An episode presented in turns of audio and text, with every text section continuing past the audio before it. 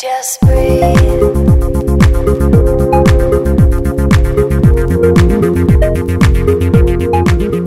开启人生胶囊，踏上穿越时空的取经之路。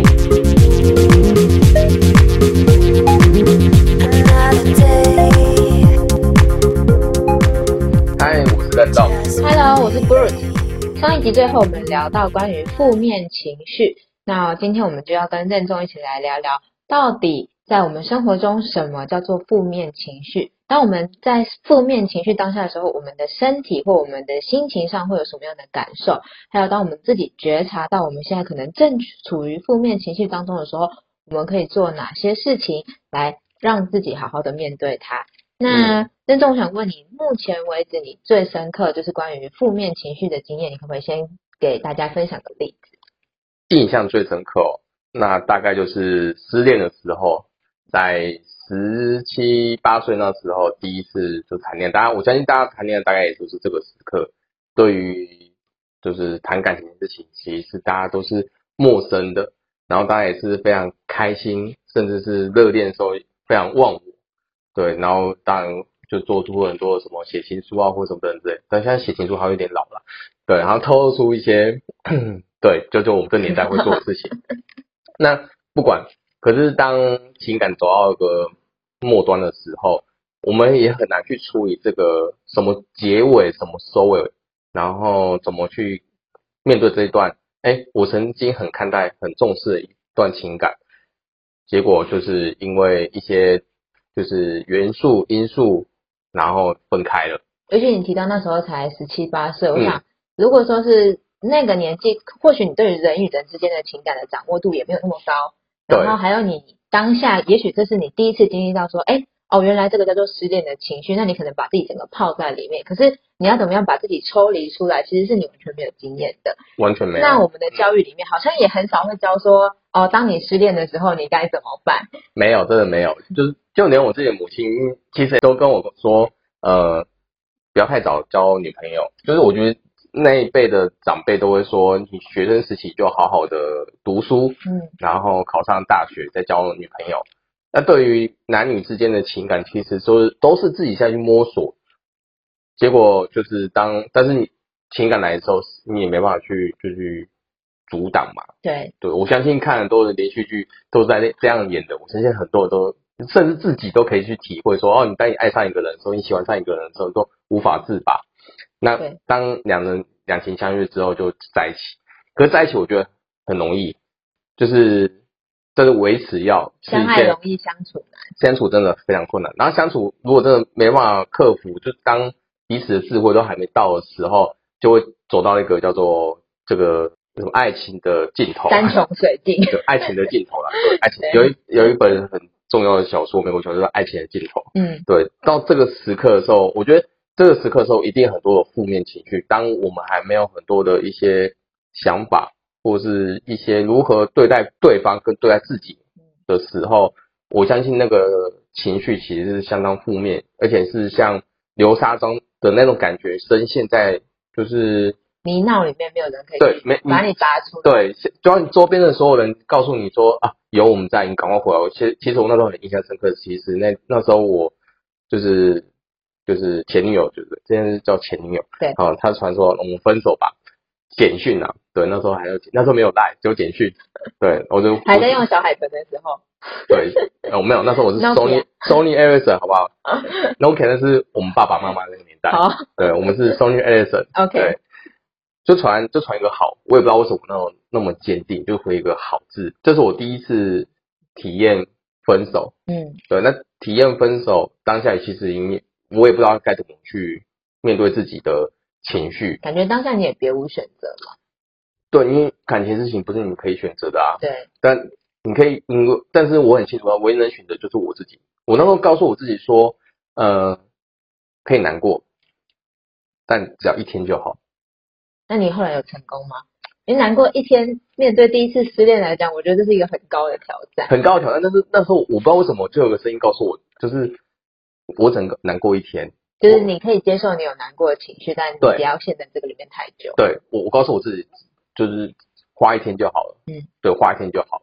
我也不知道为什么那时候会这样告诉我自己，但是我这样告诉自己。当然啊，最后真的花很多的时间才去冲淡这些这个过程，因为我很认真、很用心的在体验我的初恋。嗯，但当然，你花你花很多时间在这个过程当中的时候，你要去就是抽离，但也要花一些花一些时间。对所以我觉得说，当发现自己在难过的时候，是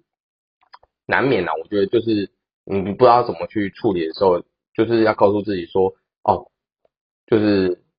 如何抽离。嗯对，要告诉自己如如何抽离。所以我那时候告诉我自己，就是难过这一天，但是实际上我真的做到这样子，又是一回事。对对，所以我我觉得这是蛮印象深刻的，就是我第一次遇到这种负面，就算负面情绪，对，然后当然身边的亲朋好友也很重要，就是鼓励你啊，说我也我们有我们也很好，对，所以我觉得这也是一个非常好的一个就是陪伴啊，对。我觉得你讲的这个例子给了一个很好的起头跟切入点，就是呃，因为像我最近在看一些资料啊，就有发现说，其实现在就是儿少，就是青少年他们自杀最高的原因，其实已经是忧郁症或者是精神相关的议题。嗯，然后现在其实大家就会发现说，不光是因为 COVID-19，可能因为我们对于人与人之间的相处模式已经跟以前不太一样了。或许说，哎，以前眷村，或者说，嗯呃，我们爸爸妈妈时代，大家可能会还会跟会什么，就是大家的关系比较紧密。对，就是对比较多的一些见 face to face，对，face to face。那我们现在因为可能大家就各自忙各自的事情，我们也许下班，然后呃上班下班，我们会有不同的团体，或者说我们有自己不同的兴趣，所以变成说我们的支持系统啊，可以跟我们一起聊心事的人，或许反而没有以前那么多，或者有很多人就会说，哎、他的朋友反而是大学的朋友，或者是大学以前的朋友是最知心的，出了社会以后好像很难再去交到比较知心的朋友。嗯，对，那所以我就觉得说，呃，发现自己的负面情绪跟抽离，真的不管对于大人或者是对于青少年或小朋友，都是一个很重要的课题。那我就想要问你说，嗯，你觉得你会怎么样？因为你自己是文学系嘛，所以你会对于负面情绪，你会用哪些形容词来形容它？我们要怎么样判断我现在的情绪是因为呃我在低潮期，还是说我其实是真的已经开始有点负面情绪在我的身体里面发酵，只是我可能还没有那么大的意识到它。明白。我觉得刚刚 Bruce 有提到几点，是说现在的生活模式跟过去的生活模式不太一样。过去的时候其实是你可以呼朋引伴，甚至就是隔壁邻居其实都很熟。那现在的话，其实就是好像隔壁邻居是你的敌人一样，对，以邻为祸嘛，对不对之类的。就是不管怎么样，现在的相处模式已经跟过往不一样。所以我觉得更重要的事情是如何和自己和平的相处，如何跟自己嘛，对我觉得自己如何享受孤独这件事情。其实我在国中的时候读过蒋勋的有一些文章，他说孤独是一种寂寞是一种会发慌的事情，但是孤独是一种享受。嗯其实那时候我一直很很喜欢这句话，就是孤独跟寂寞到底差异在哪里？对，其实孤独它是一个非常特别，它是个让你去发现自己，哦，它不是发现自己不足，而是你去发现自己说，哎，其实我现在呈现的是一个可能是一个不太好的情绪当中，可是我去如何去运用这个不不太舒服的情绪，去把它转换成一个好的能量。嗯那寂寞的话，就是会往死里钻，对，就觉得为什么我只有我一个人，然后就是难道全世界都不爱我了吗？就是还是就是我走到路上，每个人看我是看我不顺眼，嗯，这这会比较偏向一个叫就是寂寞，或是让你觉得说哦，这是一个不被爱的。但孤独其实是我很清楚，就算别人怎么样，我自己也要爱我自己，然后去发掘自己的优点。嗯再去更多的出发。所以我觉得第一，就是我觉得这这个我们不同世代的时候，现在这个世代的时候，更要去就是发掘自己的，就是就算疫情的时候，你我们就常常关在就是房间里面嘛，就是我房房子里面不能出去。那此刻的时候，我会发现说，很多人是没办法去就是享受这个过程，对，想要用享受来来被关在自己的房间里面，其实是大家对很多人来说是很煎熬的事情对。但其实其实就是这个过程是如何去发掘，我觉得如果我们是发掘自己的优点的话，嗯其实就不会说是你可能反而发现你有更多的时间可以去学你之前一直想学习，只是你可能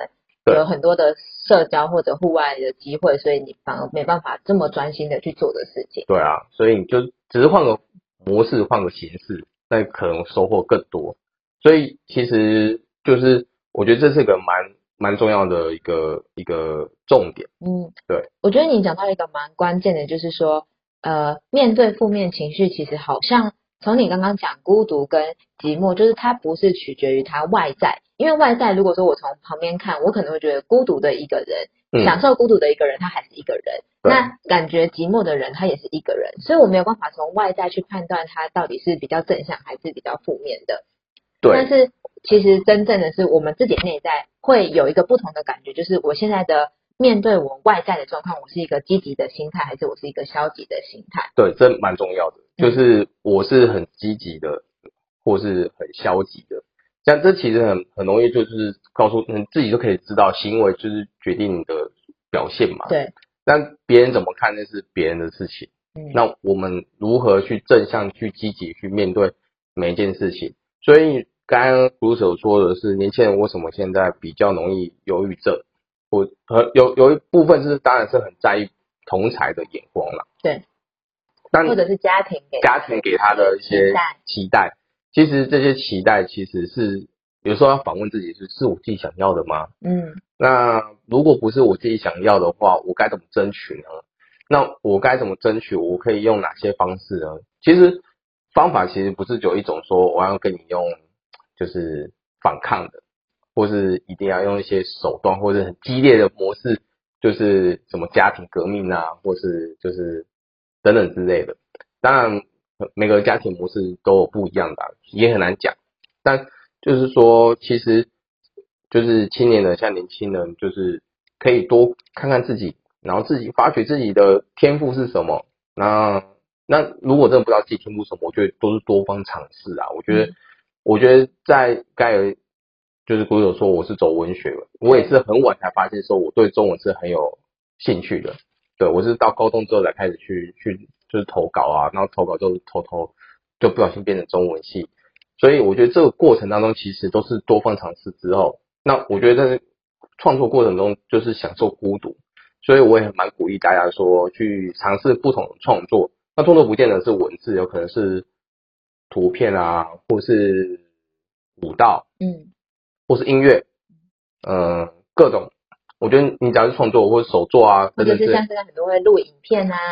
啊对啊对啊对啊看你喜欢你什么样的主题，然后你可以跟大家分享。对对，我觉得这个过程当中，其实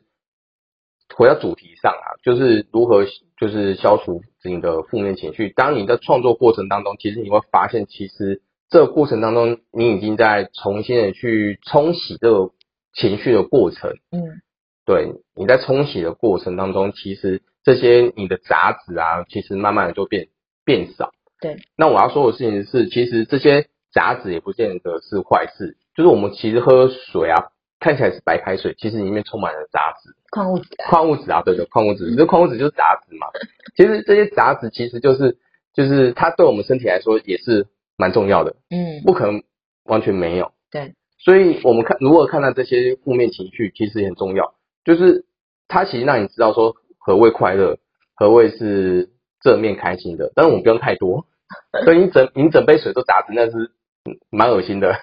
对，就是像喝一些就是什么生就是核废料之类的，很恶很恶烂的。所以我们要去拿捏这个分量。对，但不用说完全排斥，或者是就是完完全没有，那完全没有也蛮怪的，其实是一个蛮危险的事情。对，蛮危险的。其实我之前看过，就是说负面情绪对你来讲，呃，它有点像是一个提醒，就是告诉你说，它帮你判断说你现在这个当下你是感觉舒服的，还是你是感觉危险的。如果说，因为人家跟我说过，就是负面情绪其实总结来讲，你可以说它是软、黑、忧、闷、苦，嗯，就是说，哎，我觉得我好像受到威胁，或者我觉得我做不到，然后或者说我觉得大家一定不会支持我。那当我们很负面的时候，我们就会觉得，哎，这个小声音就是一直在我们的脑海里面放大，无限的放大。可是如果说我们现在是在假设我们以前原始社会好了，嗯我们完全没有这种警觉性，然后我们也没有觉得自己受到危险，但这其实是对于我们的生命安全来讲是一件很不好的事情。对，所以其实我们要去接受说负面情绪的存在是很合理的。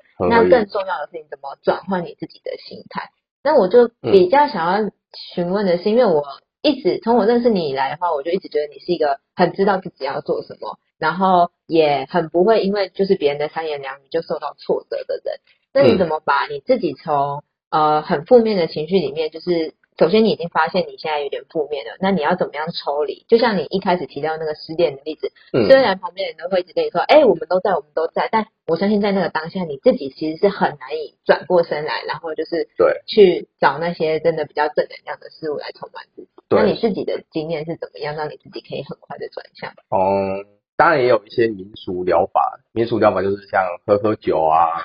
对，就是 我觉得这是很通俗的事情，就是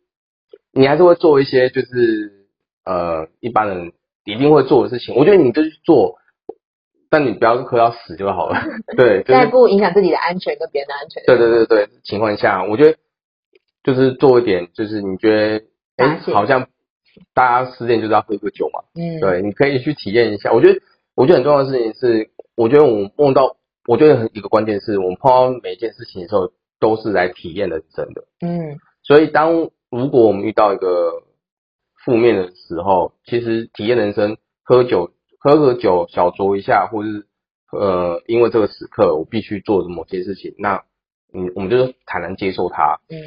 然后隔几天之后，再换个就是日子还是要过嘛。嗯就是，哎、我要因为他就是这个件事情或这个人，然后影响我的这辈子吧？我有想一想说，这样好像不太划算。，对，这样划算吗？好像不太划算吧？那那我为什么要这样子？就我觉得不划算的事情，干嘛？就是你要算清楚啊，你的人生不过就是好活到八十岁好了。那现在已经大概二三十岁了，对不对？那你现在日子就不多了，然后你这接下来三分之一是睡觉睡去了，就只剩三分三分之二的时间，你可以去运用你这个肉体去做事情。对，那你要花这些时间吗？就是在这个这件事情的伤痛或是悲痛当中啊，或者是伤心难过，所以就有时候我就想想说，好像不太划算。好，这个可能也可能跟我爸妈有关系啊，因为我爸妈是会计师，嗯人就比较会算，他就叫我从小他会记账哦，嗯，但是我我就从小没有在好好记账，但是算这些呢，我就算的蛮清楚的，就觉得说，哎，美猴美你好，记得不是钱的账，你记得是自己的时间。但我觉得时间时间的这个账比较重要，对比金钱上的账还重要，所以我就是会告诉我自己说，我用我是用这种方法，就是就是哎时间不多了，那我要花在这个上面上嘛。如果你开心，如果你难过，是你当然享受，那没问题。因为我不是林黛玉啊，所以我没不用我不用去很柔弱，然后每天看一朵花那个掉下来，然后把它葬它葬到土里面，然后每每天哭来哭去的。我嗯他很开，他觉得他是人设是这样子，那没问题，我不是啊。你的人设不是这样，所以你就不需要去做。对，所以我就不会做这件事情，所以你就很清楚说，那你的时间不多了，所以你的目标也会很明确，嗯因为你的时间不多，所以你要把握每一刻要完成什么事情，对，然后去达成这些事情。这样子的话，其实别人的一些什么挑拨离间啊，或是一些，对你来讲就相对来讲没有这么重要，因为其实你自己的目标，还有你怎么去创造你的价值跟规划时间，其实是对你的生整整体整体生命来讲是更重要的事。我觉得这是蛮重要的事情，就是你也很清楚知道每个个体的每个个体，就是你你你的个体也是很时间是很重要的，每个人都是一样的。对。但我们不用花时间去去搪塞别人的一个光阴吧。嗯。对，那那如果能一起共事哦，一起相处，然后完成一个很好的事情，那没问题啊，就是一加一会大于二。嗯。对，所以我觉得这件事情是蛮重要的事情。所以当你很清楚这样的话，其实这些负面情绪对就是彼此来说就不是负面情绪，它就是一个短暂的一个情绪的展现。那情绪展现就是一个，我就让它像烟花一样，就蹦，就然后我欣赏一下，哦，原来我也会生气，然后生气到这种程度，对，这个我很有共鸣的是，就是我成年以后，就是我们刚刚说就是青少年嘛，那青少年我觉得等一下我们可以分享不同的就是嗯排解的方法。那我成年以后，就是我也曾经有因为自己的情绪可能比较低落，那就开始想说，哎，那我就来做点我喜欢的事。那我那时候因为我很喜欢品尝各种不同的风味，所以嗯就变成我可能就开始哎尝试喝不同的调酒或者是嗯红酒。对那我记得红酒这个部分你也是很有涉猎，所以或许我们之后也可以来一集，就是来聊一下你是怎么样，就是开始跟喝红酒酒，对，怎么开始喝红酒，可以啊，那是从阳明山开始，嗯，早上喝咖啡，晚上喝红酒。对。那关于青少年的话，就是我们当然不鼓励大家未成年饮酒嘛。对对对。那我记得你年轻的时候也是做过，就是很丰功伟业的事情，就是你自己一个人徒步环岛。哦，对啊，那我们之后来分享一下，就是你怎么样在徒步环岛中间，就是享受个人的孤独，还有你有哪些的历练跟收获，你觉得好吗？哦，可以啊，我觉得这是个蛮好的主题。其实他享受孤独，当然也有享受到别人对你的就是算看不起吧。嗯那我觉得这看不起也是一个负面的。我要如何转化？就是我们很多时候啊，就是会期盼别人好像要期待我完成什么。是，我相信很多人会这样子，就是觉得说，哎，我希望你看我成功。其实我觉得这个这个会把期待放在别人的身上。对，我觉得这个很这个是个很奇怪的一个逻辑，就是你要完成这件事情，让你希望别人先看期盼你成功，或期盼你好。嗯，对，所以我在这个徒步环岛一开始的时候，我也是接收到这种，因为过去我们的教育就是这样子嘛，我们希望别人看我考第一名啊，因为我们会有一些很量化的，譬如说，就像你说的，考第一名啊，对对对对考上好的学校啊，对，就那希望很多回馈也是来自于这些可以量化的事情。对，但是当我在做这件事情，我我跟别人说我要去徒步环岛这件事情的时候，相反的，大家一开始就是会跟你说，就是一个指引指引，就光一个连不认识的，我们第一次见面的，我去那个眼镜行买个太阳眼镜的老板，他看到我第一句话说，我跟他说，哎、我要买太阳镜，而且是我妈陪我去哦，然后这就是我妈的朋友，然后他就跟我说，啊那我扣零啊，然后我刚我改讲哦，那是罗西呀。然后我说说我什么都还没走，然后你就你就在那边这边对，真的真的唱衰你，真的是唱衰。我跟你讲，大部分的人都会先唱衰你，嗯，所以我觉得那时候我也觉得说，但我还没完成嘛，我也我也哑口无言，所以我只能说，我只能接受他这种就是看衰啊，然后甚至是就是觉得哎你不可能啊，但我当然没有听他说不可能，因为我完成了，对对。我我甚至最后我真的走到就是我家的时候，因为他是在我家附近的一家眼镜行，我要特别走过去，然后跟老板说，哎、老板我回来了，就是我背着这个背包这样很。不服输。那我相信就是之后关于你徒步环岛的旅程，一定也有非常多精彩的故事可以跟我们大家的朋友分享。嗯，对，那我也会很期待，就是听你哎品咖啡啊，然后品红酒的一些故事。那如果大家也很期待，就是徒步环岛会发生什么事情，还有还有哪些人就是看追他的话呢，就是要持续关注我们取经之路的节目哦。那我们下次再见，拜拜。拜拜。